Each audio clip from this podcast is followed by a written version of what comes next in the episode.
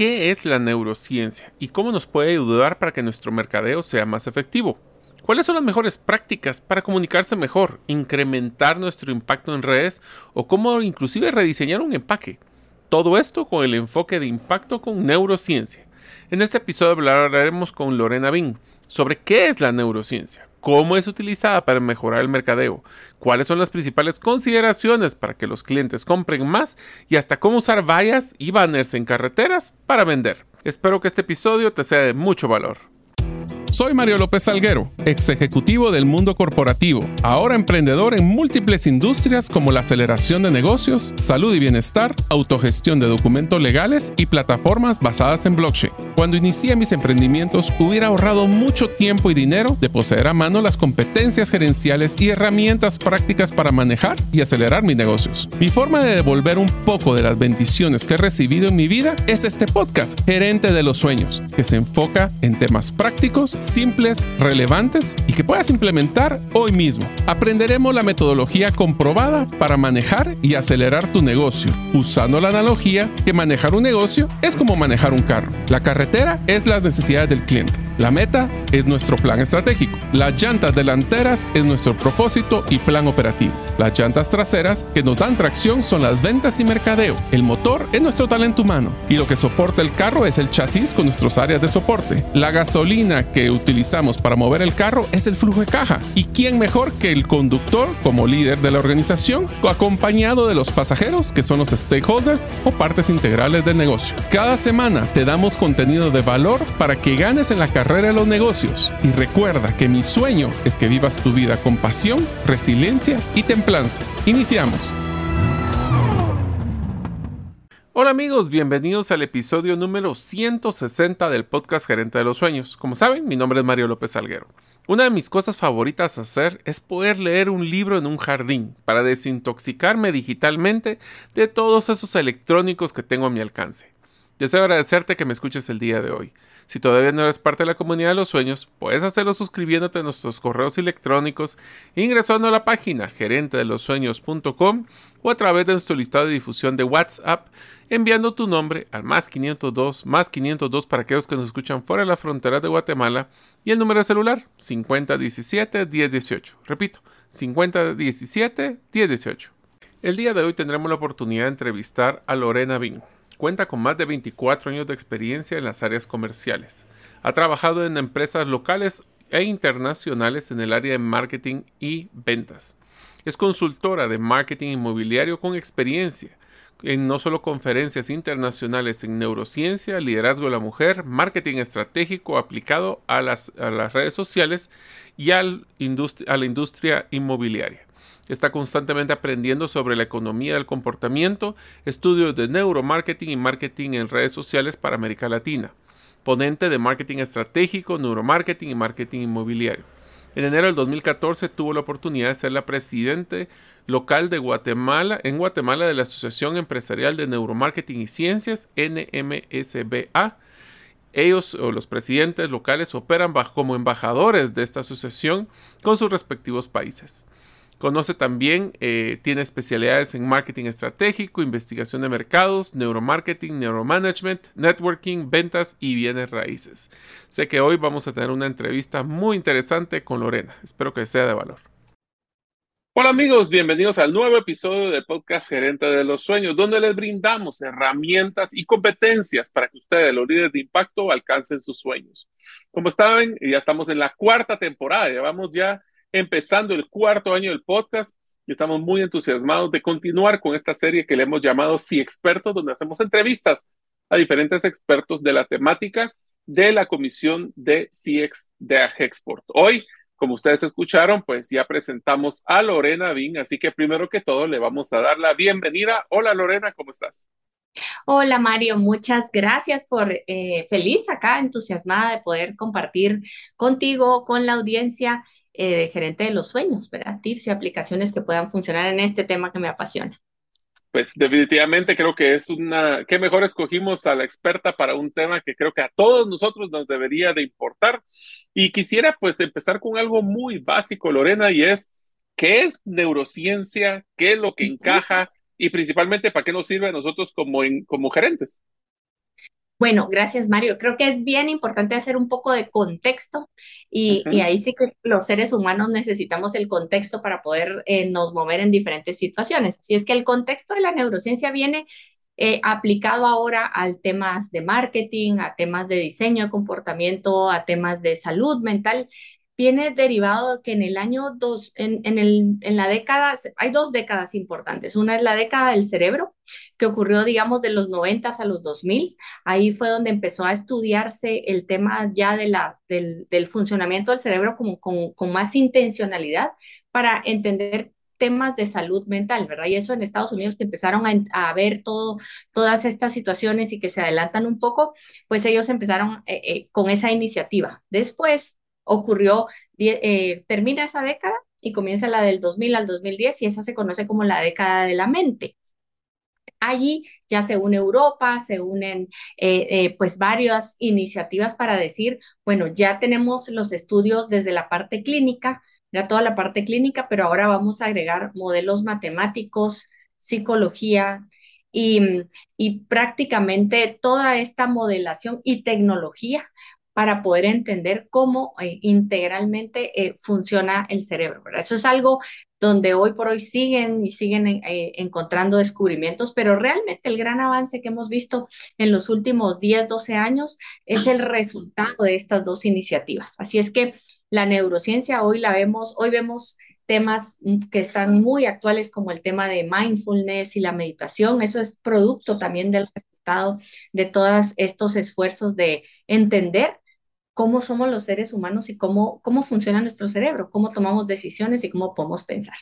Entonces, la neurociencia aplicada al, al marketing y la comunicación toma todos estos principios de economía del comportamiento, la biología, la, eh, la neurociencia, los datos, y empieza también a, a entender cómo eh, reaccionan o cómo responden las personas ante cualquier estímulo que se presente y a desarrollar las tecnologías para medirlo. Eso es lo, la definición, digamos, si pudiéramos hablar un poco de ese tema. O sea que básicamente lo que estamos, lo que me acaba de mencionar es que neurociencia es como el estudio de cómo nuestro cerebro impacta nuestro comportamiento.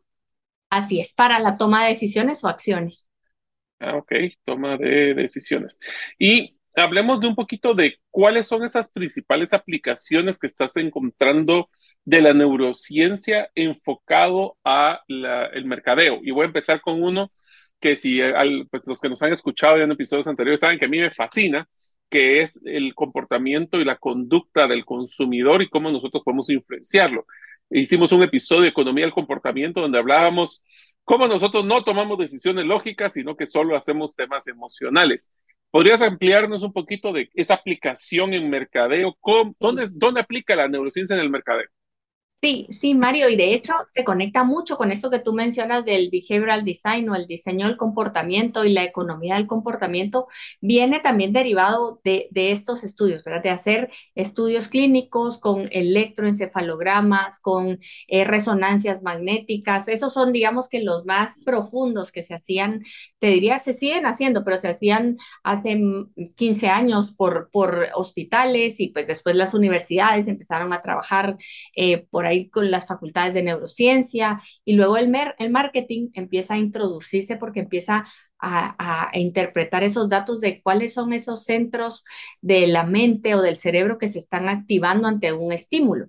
Y ahí surge como eh, las compañías de tecnología empiezan a desarrollar electroencefalogramas portátiles, que hay de 12 puntos, de 24 puntos, o hay aquellas famosas gorras que les ponen llenas de cables para tener ahí a, los, a las personas eh, eh, interactuando o tomando ciertas decisiones. Entonces el marketing empieza a ver eso y dice, bueno, sale un primer estudio de Harvard eh, en el año 2004, si no estoy mal, que dice que entre el 85 y el 95% de las decisiones de las personas se toman a nivel subconsciente. ¿Eso qué quiere decir? Que lo hacemos eh, que solamente hay un 5 y un 15% de la parte racional, digamos, y consciente. ¿Y por qué pasa eso? Pues bueno, porque resulta que nuestro cerebro es un órgano, eh, tenemos una máquina ahí que, eh, es muy, muy poderosa, pero que el, cerebro en su prioridad siempre va priorizar dos cosas. Uno, la sobrevivencia y dos, la eficiencia, la economía. Nuestro cerebro no sabe y por eso es que nos vamos por los atajos, nos vamos por las rutinas, nos vamos por, por, esos sistemas, ¿verdad? De hecho, Daniel Kahneman, que es uno de los premios Nobel, eh, economista del comportamiento, que empezó en el año 70, en los 70 a hacer estas investigaciones, pues él, él platica mucho con Amos Saversky, él, él fallece y ya no puede recibir el premio Nobel, pero fueron de los primeros que empezaron a, asociar esto y a descubrir que esa parte que, que hablaba la neurociencia de las decisiones, digamos, inconscientes o subconscientes o metaconscientes, cómo se asocian a un término de economía y ahorro ahorro de eficiencia. Y ahí surge el, el famoso sistema 1 y sistema 2, ¿verdad? Los sistemas de pensamiento, eh, que es donde tienes un sistema 1 que es muy rápido, que admite juicios y atajos sobre situaciones pasadas, ¿verdad? Sobre, o sea, si tiene un parámetro de referencia pasada, sobre eso va a decir, eh, vive únicamente en el presente, y pues es el rápido, es el que nos permite venir y decir, tengo que cruzar a la izquierda o a la derecha en este momento cuando voy manejando. Es el que nos permite hacer eh, eh, como movernos en automático, ¿verdad? Si, si estoy eh, en el tráfico en este momento y quiero escuchar este podcast, pues puedo escucharlo perfectamente y, puedo seguir manejando. ese es nuestro sistema 1 en operación. Por, es, ese no consume tanta energía, es el que nos sirve para funcionar. Pero luego está el sistema 2, que ese es el que es lento, es el que es consciente, es el que solamente puede procesar, si esto fuera un ordenador, como 40 bits, digamos, por, por segundo, mientras que el otro procesa 50 veces eso, está muy consciente de todos los estímulos que ocurre alrededor. Entonces, el sistema 2 es el que también permite ir al pasado, al presente y al futuro, y es el que eh, estamos como necesitamos de ambos. Pero para muchas cosas la delegamos en el sistema 1, la toma de decisiones. Y la neurociencia lo que mide es eso, cómo somos los seres humanos, porque decimos una cosa, pensamos otra y hacemos otra. ¿Verdad? Completamente. Entonces, si hay un estímulo, eh, puedo venir a través de tecnología, un electroencefalograma y ver áreas, regiones del cerebro que se activan, ah, los centros de, toma de decisión, lo que pueda ser atractivo. Si tengo, eh, hay trackers o estas em, evaluaciones que, infrarrojos que miden tu seguimiento ocular, puedo saber dónde se centró la, tu atención al principio, qué, qué estímulo llamó la atención. Eh, si tengo sensores como los eh, em, oxímetros que vemos hoy en día, que son los pequeñitos, digamos, esos sensores, puedo ver si hay cambios en mi actividad em, térmica. Ah, esos me pueden servir también para consolidar cómo me comporto frente a un estímulo, un sonido, un olfato, en fin, ese es, ese es el tipo de aplicaciones. A ver, a ver, porque ahí nos acabas de dar muchísimos temas en paralelo, así que voy a tratar de desmembrar varios. Uno es, básicamente la neurociencia lo que está haciendo es entender por qué nosotros tomamos las decisiones, por ejemplo, de comprar. ¿Qué son los factores que hacen que el cerebro eh, se motive para poder hacer una compra en específico? Tú mencionaste unos temas que nosotros en, el, en la metodología de Storybrand usamos mucho, que es el tema de sobrevivencia y eficiencia en este caso prosperidad. Pero te quisiera hacer una pregunta muy puntual. Empecemos con algo bien básico. ¿Cuáles, bajo tu estudio de neurociencia, crees que son los principales factores que motivan o desmotivan a un consumidor a comprar? Ok, te, quiero, quiero, creo que es muy valioso que, que, que, nos vayamos así por partes, ¿verdad? Por el tema de la información, porque hay algo que también es bien importante aclarar y, compartirles a la audiencia. Uno es que todavía ninguna tecnología ha logrado establecer o encontrar el famoso botón de compra que nos haga comprar. ¿Por qué? Porque como, como tenemos nuestros dos, nuestra parte racional y nuestra parte, digamos que no tan racional, siempre va a haber, aunque yo presente la mejor publicidad, yo facilite las condiciones, pues siempre va a haber algo que nos puede, un, un, freno o un motivador, digamos, a tomar las decisiones. La neurociencia lo que nos hace es, le pone datos, nos da primero datos, que, creo que eso es también algo muchas veces eh, asociados a la creatividad o a un proceso. Yo puedo diseñar un, una campaña, un anuncio o tengo un storyboard de un comercial y previo a lanzarlo, quizás yo puedo eh, medirlo con estas tecnologías y darme cuenta que no necesito 30 segundos o 15 segundos, sino que ya en los 10 segundos yo ya tengo al consumidor informado, pero probablemente hasta aburrido. Y, ya la última parte no es tan relevante. Entonces puedo entender a través de estas mediciones que hay estímulos que están llamando la atención y estímulos que no. Esto nos dice todo lo que no es verbalizable, Mario. Ahora, esto no exime la investigación tradicional, porque por mucho tiempo se dijo, ay, no, ya con esto no se necesita, pero realmente los humanos verbalizamos las cosas, necesitamos el complemento para saber. Nosotros hemos hecho investigaciones donde, por ejemplo, las personas recorren un sitio web, se les da una tarea y les dice, encuentre dónde está la sección de hipotecas. Todo eso queda registrado, se, se registra su, su recorrido. Pero cuando vemos que patrones donde las personas regresan al mismo punto, aunque no estén moviendo el mouse, pero sus ojos están ahí, se quedan muy detenidos, necesitamos después de mostrarles ese video y decirles, mire, en esta parte vimos que usted se demoró un poco más de tiempo, ¿qué ocurrió aquí? Y las personas te dicen, ay, mire, es que no entendía, no, no encontraba las, las instrucciones. Ah, bueno, si solo lo hiciéramos con neurociencia, probablemente diríamos, ah, el, el 80% del ojo y la atención está ahí. Sí, pero ¿en qué?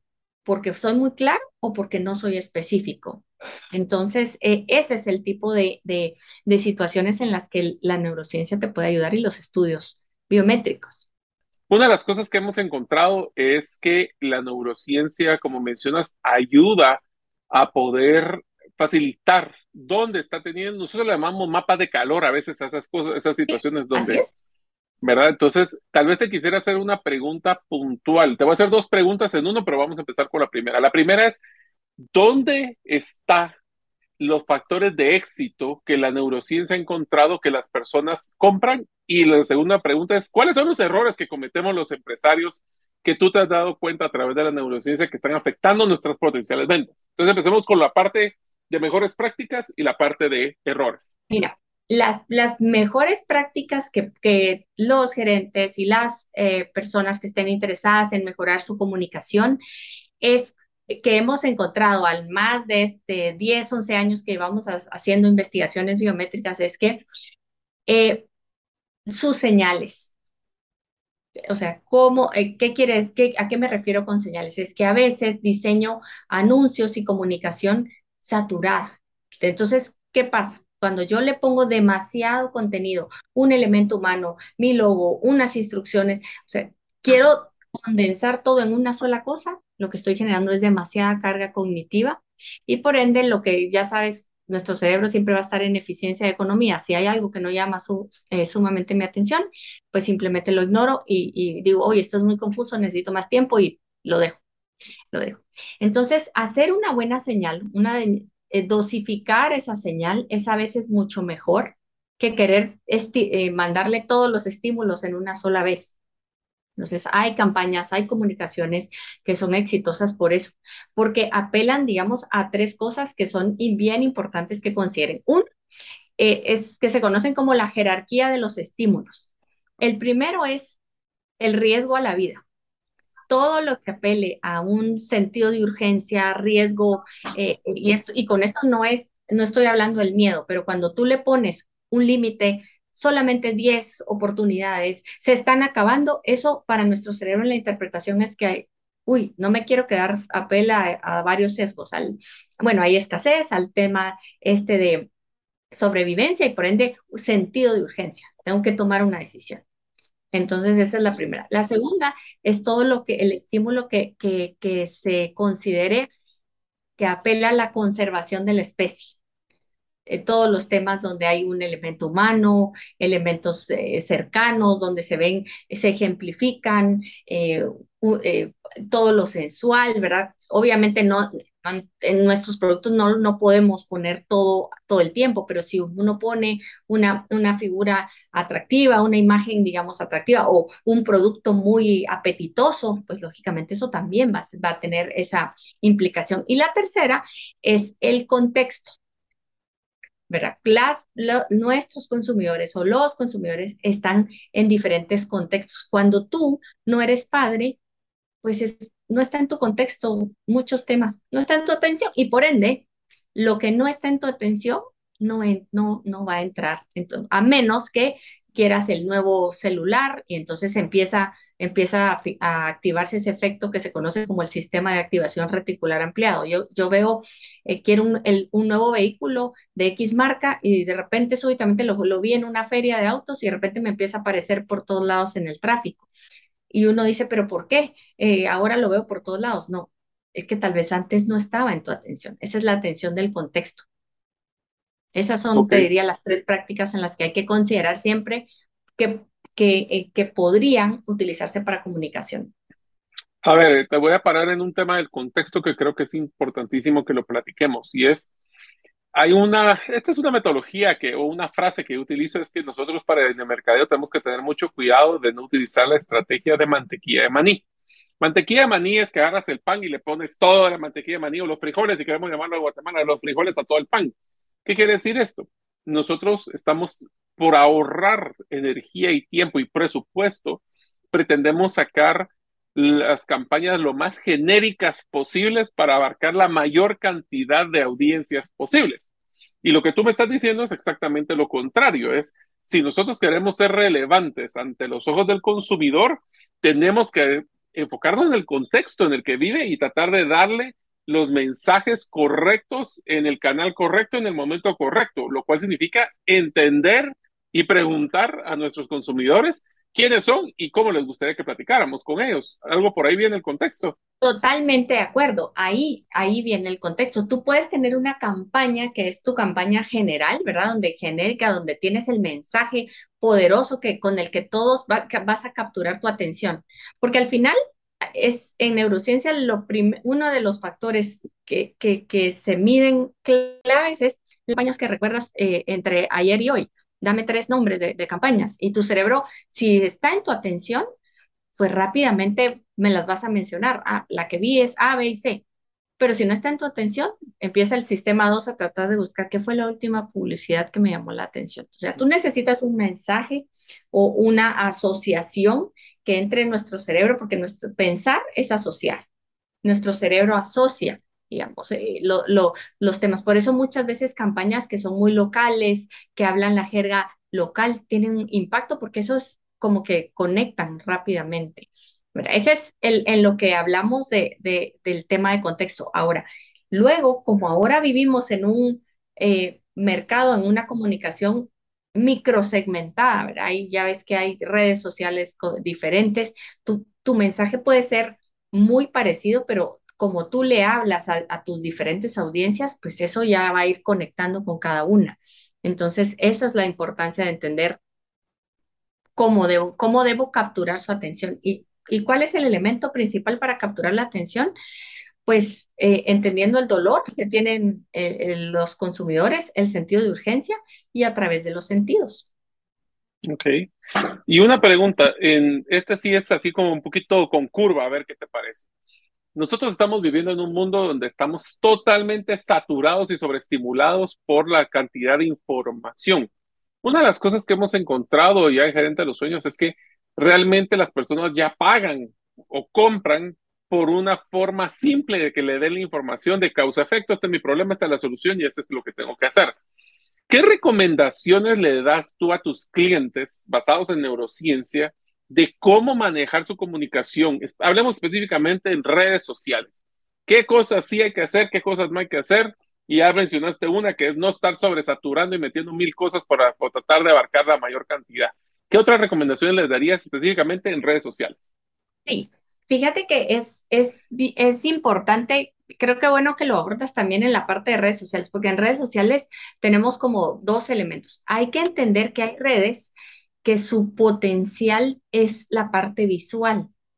Entonces, por, eh, ejemplo, un Instagram, Un Instagram, su, eh, potenciales en la parte Instagram y, TikTok. Te diría yo que, que el poder, digamos, de, de los elementos visuales del video es crucial. Entonces, ¿qué es lo que, que tienes ahí? Tienes videos muy cortos y muy sencillos donde prácticamente te voy dando por partes la información, ¿verdad? Como un gotero, te la voy dosificando o te eh, eh, en el tema de digital es importante entender que por lo menos el 80% de las personas entran para obtener información, pero también hay que entender por qué entran a, digital. A veces entran porque están aburridos. Ah, voy a tomarme un receso y voy a ver, voy a checar mis redes.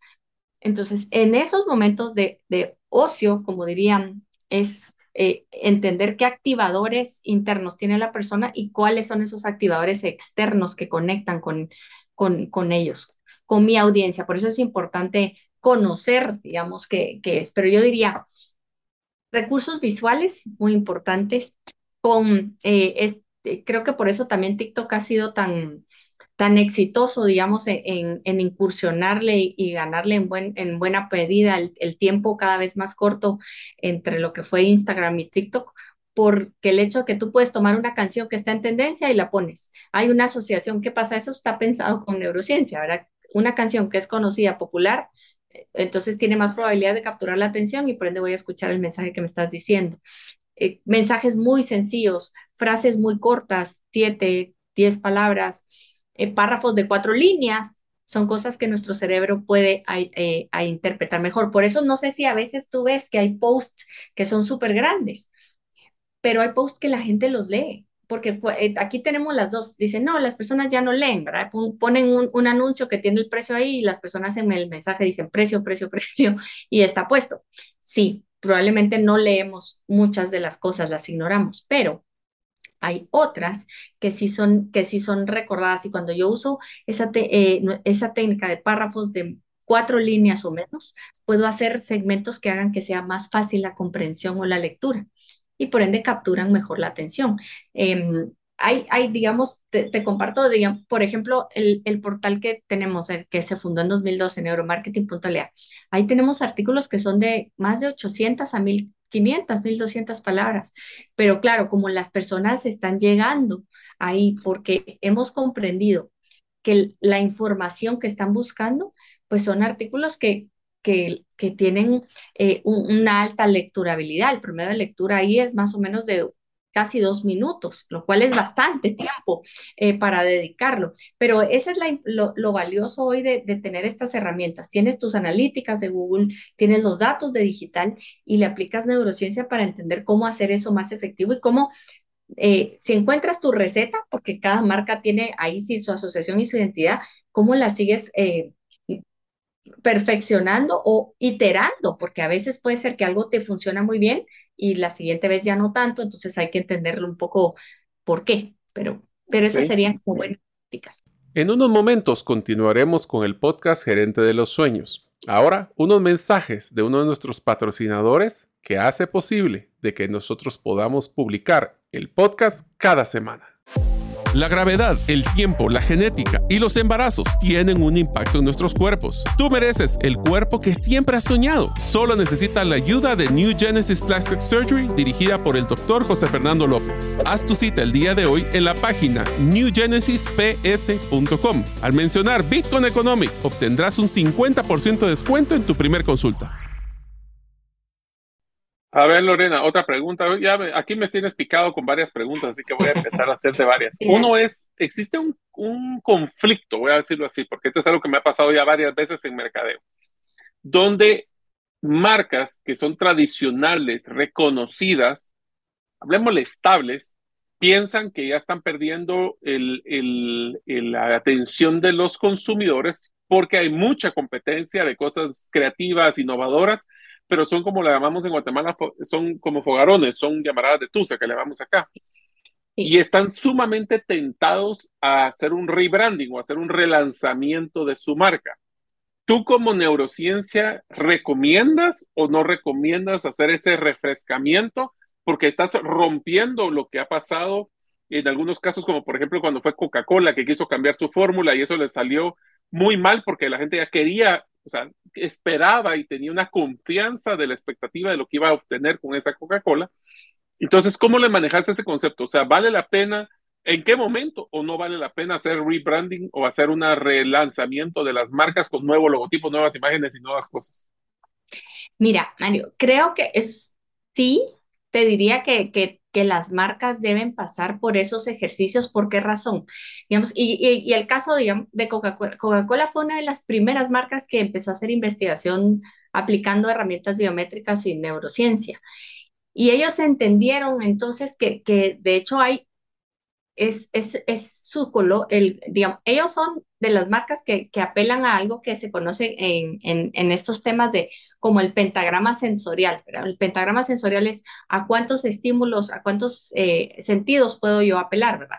Y ellos tienen la vista, pues el olfato no tanto, pero, pero digamos el, el, el tacto, el gusto, pero sabes que como no tienen tanto el olfato, pues, ¿verdad?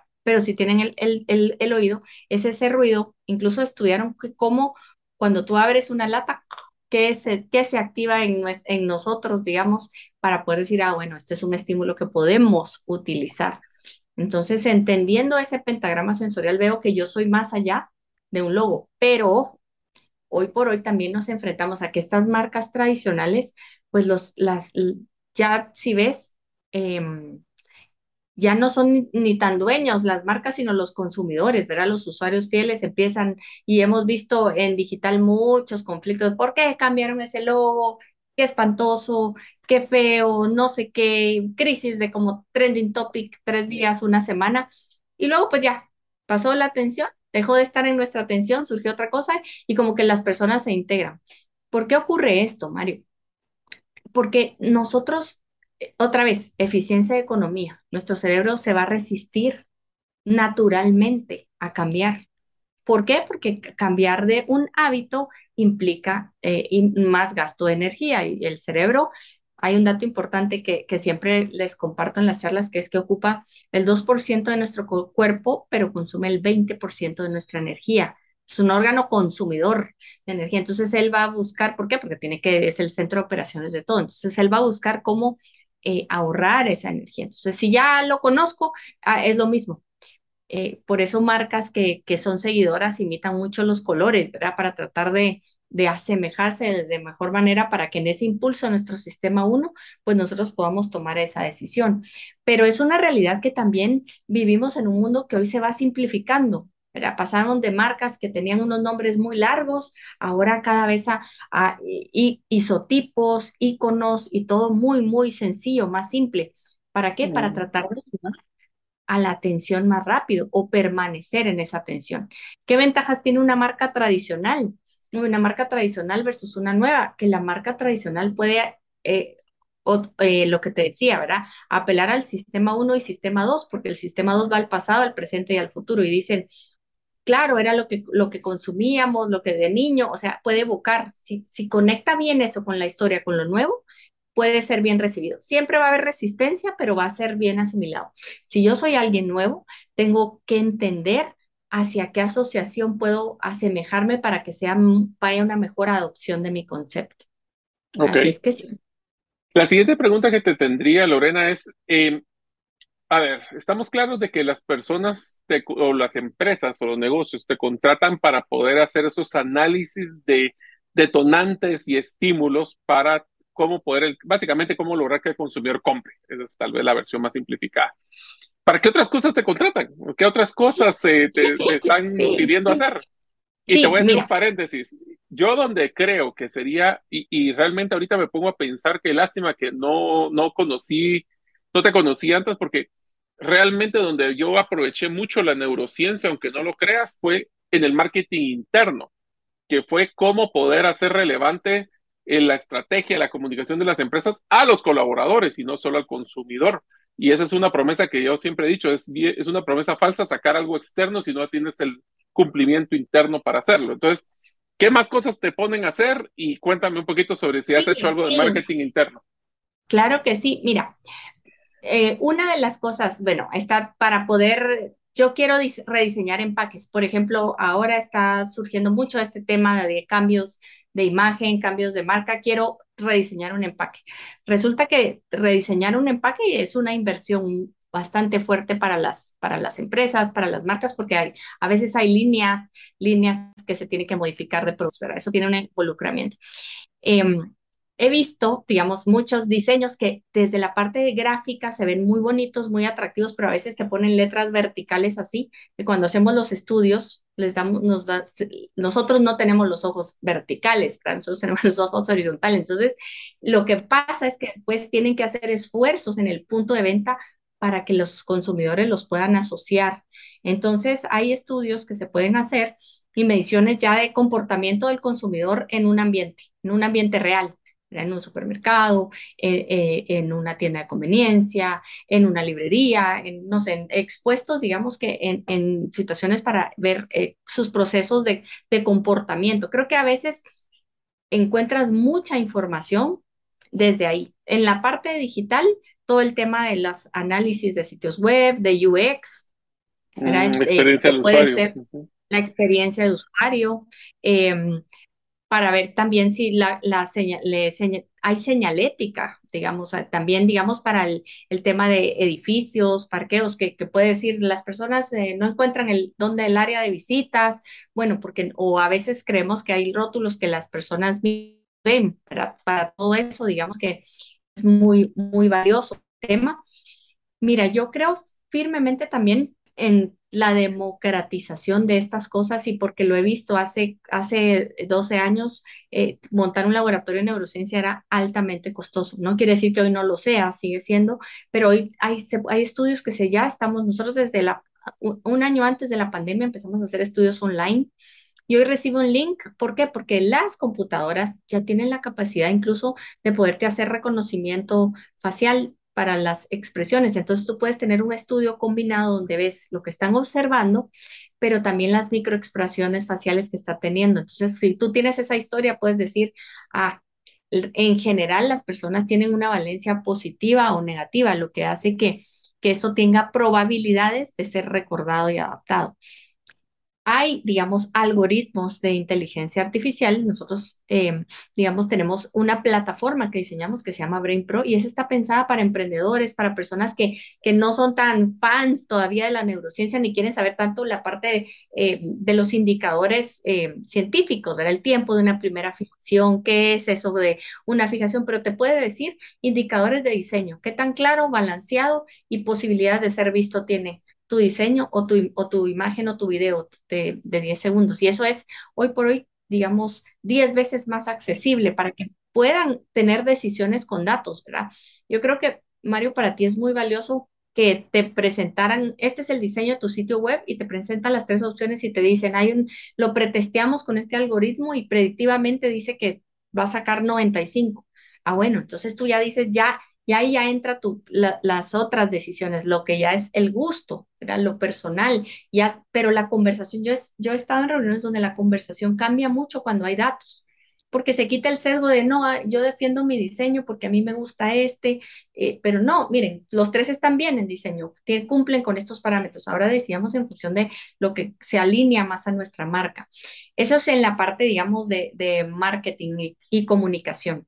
Eh, customer journeys para identificar esa parte. En la parte de comportamientos, mira, me toca también acompañar a personas a, entender eh, procesos de cómo pueden mejorar sus hábitos, porque como tú sabes, hay, hábitos, digamos, que, que, queremos quitarnos y hay hábitos que queremos... Em, pues adoptar. Quiero hacer más ejercicio, quiero, pero una cosa es el, como, eh, eso es un término en inglés que dicen el action intention gap, ¿verdad? En la brecha de la acción y la intención. Yo quiero ahorrar más dinero. Esa es una intención.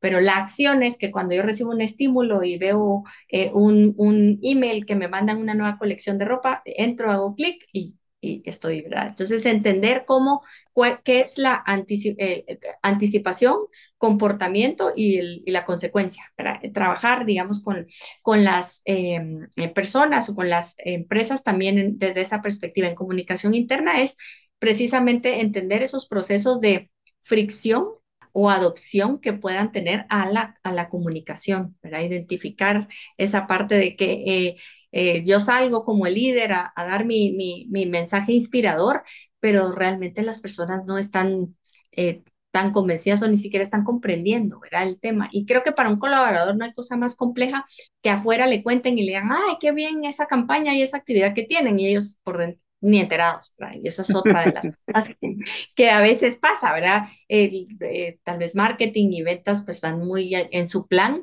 pero también hoy por hoy ya no ya no podemos hablar de empresas o organizaciones que están desintegradas, sino al contrario, que viven ese, ese ADN, esa cultura y eso también en adopción de cultura que, que toma años, es algo que, que la neurociencia puede ayudar, ¿verdad?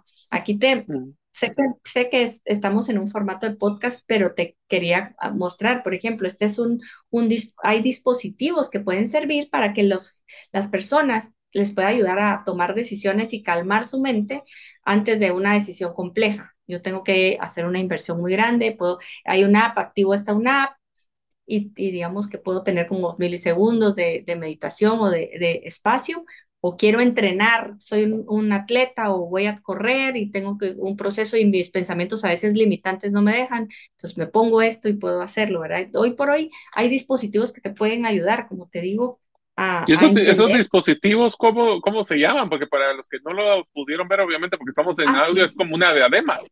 Es una diadema, sí, son sensores como eh, eh, de un solo punto que, te, que básicamente te miden, digamos, eh, un área nada más del cerebro que, está, que es la que está centrada con el tema de la atención y te puede ayudar a, relajarte, a enfocarte. Ya ves que estamos hoy en, en esa era, ¿verdad? De la sobreestimulación porque en un parpadear de ojos nuestro cerebro es capaz de eh, ver 26 imágenes. En un parpadear de ojos, en un solo espacio, tú puedes ver 26 imágenes, pero en un parpadear de ojos tú solamente puedes leer dos palabras. Ok, voy a utilizar unos casos de, de éxito donde he visto que la neurociencia, es evidente que la neurociencia ayudó y quisiera que tú me contaras cuáles han sido los casos de más éxito que has tú apoyado en diferentes negocios. Uno de los primeros que a mí me pareció interesantísimo es esta empresa que se llama Costco, que está en Estados Unidos, que son como que habláramos de los mega, mega supermercados. Y ellos lo que hicieron fue poner el pollo rostizado al fondo de la tienda. ¿Por qué? Porque se dieron cuenta de que era, primero, un producto que no han subido de precio como en 10 años, entonces ya el costo percibido es muy alto, es un pollo que tiene mucha rotación y mucho volumen, entonces obliga a todas las personas a pasar por todas las hileras para ir a traer su pollo y cuando van de regreso más de algo pasan comprando. Eso ponen en los puntos de góndola, ponen todo lo que va complementario con, el famoso pollo y eso les ayuda. El otro caso es el caso de eh, las, las tiendas de café en la antigua Guatemala, donde lo que encontraron es que les querían estimular el olfato de las personas y lo que hicieron fue poner la tostadora en la puerta con un ventilador para que cualquier persona pasara y oliera. Y el último es una, una nueva tablet que yo utilizo, que es con el que estoy tomando notas, a decir verdad, que se llama Remarkable, que es una tablet que tiene cero interacción con el Internet, cero. Y lo que es es para poder concentrarte y poder tomar notas y escribir sin que te estén brincando 20 cosas y robándote la atención en este caso. ¿Cuáles son los casos que tú, dime tres casos que hayan sido súper exitosos donde tú hayas estado involucrado de ese tipo de empresas?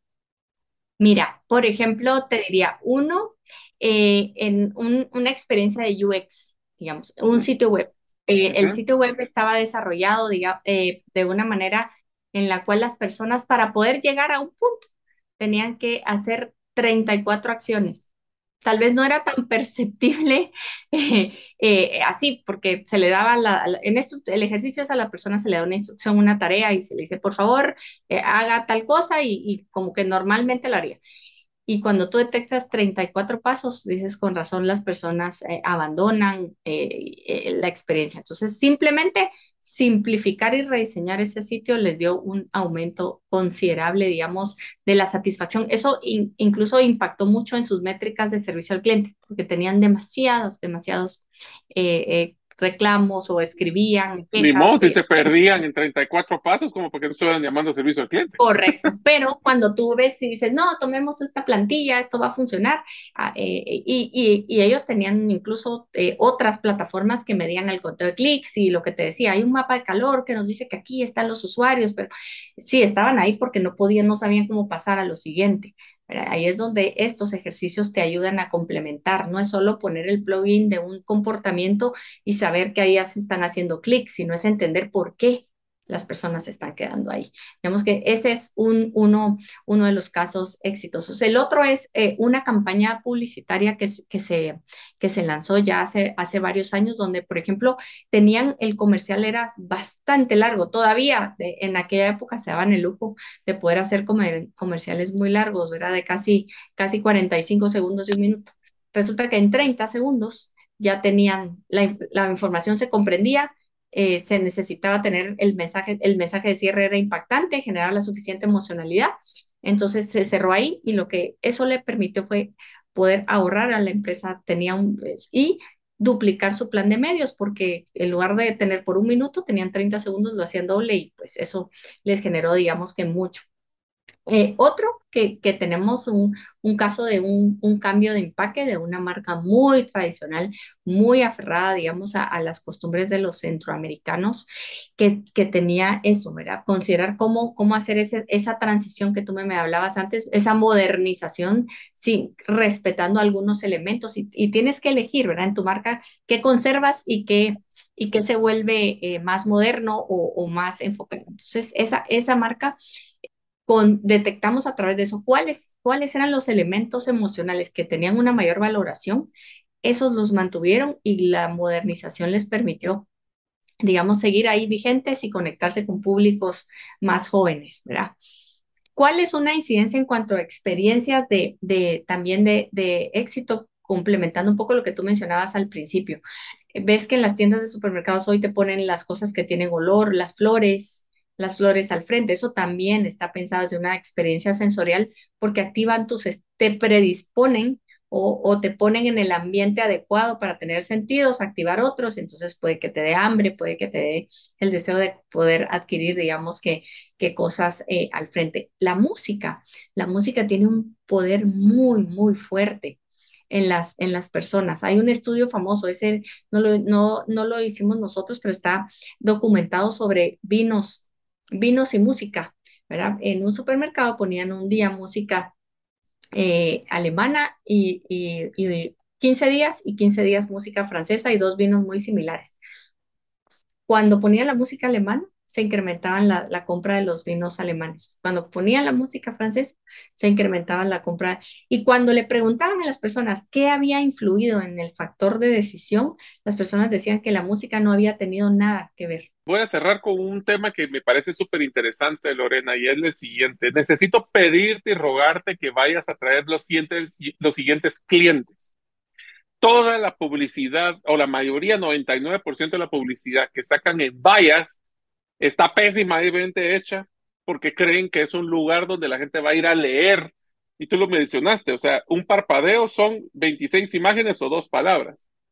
¿Qué, yo te diría la pregunta para cerrar el episodio es, ¿qué cosas debería considerar alguien para poner una valla? Porque la verdad es que tratar de leer o tratar de, de que sea muy extenso el mensaje o una fotografía que no dice absolutamente nada del producto son errores garrafales que he visto y he ayudado a empresas a que no las hagan. ¿Qué le recomendaría a alguien que piensa hacer una campaña en vallas? Sí, mira, que entender que precisamente que cada medio tiene su razón de ser, ¿verdad? Yo no puedo venir y, decir, tengo esta campaña y le hago la adaptación de las vallas, sino que tengo que entender qué quiero, que ese punto refleje, cuál es el llamado a la acción que necesito.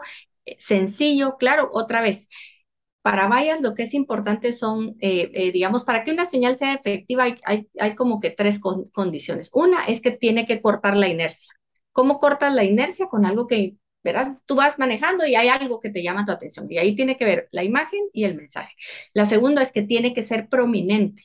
Prominente es que sea relevante. Si no, se va a perder. No es lo mismo que una mosca en, en, un plato de sopa que es prominente, te va a llamar la, a que vengas y pongas una cereza en un plato lleno de cucarachas. Pues no se va a ver la cereza, pero te vas a... Entonces, esa es otra cosa que, que tiene que estar asociada con, con la, con la eh, saturación, con el tema de, de los mensajes, ¿verdad? Entonces, te decía, es cortar la inercia, ser prominente y quitar la carga cognitiva. ¿Qué es la carga cognitiva? La cantidad de elementos que yo le pongo a una pieza. Entonces, creo que esas son las recomendaciones eh, más importantes que, que, te, que, te, dejaría, porque creo que sí es un, un medio muchas eh, que se necesita porque los humanos no solo somos digitales, estamos moviéndonos en diferentes aspectos. Eh, vamos no, y en el tráfico necesitamos distracciones. Correcto.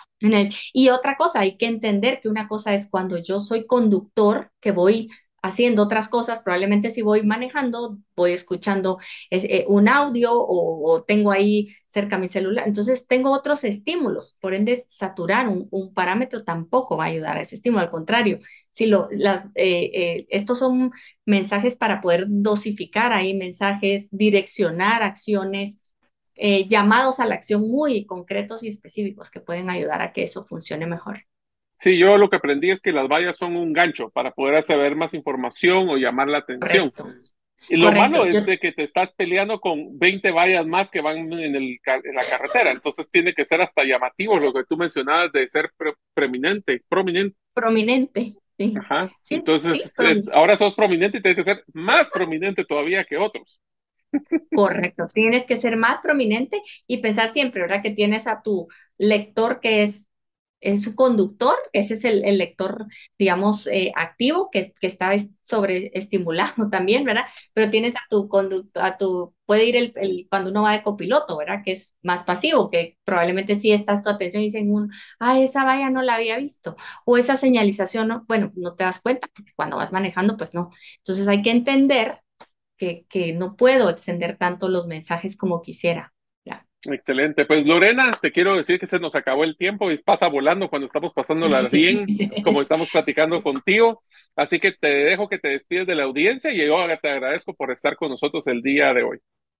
Pues muchas gracias, Mario, por la invitación, por a todos los que nos escucharon y nos escuchan en este podcast. Espero que les sea de mucha utilidad y anímense a explorar eh, el contenido que hay relacionado sobre el cerebro.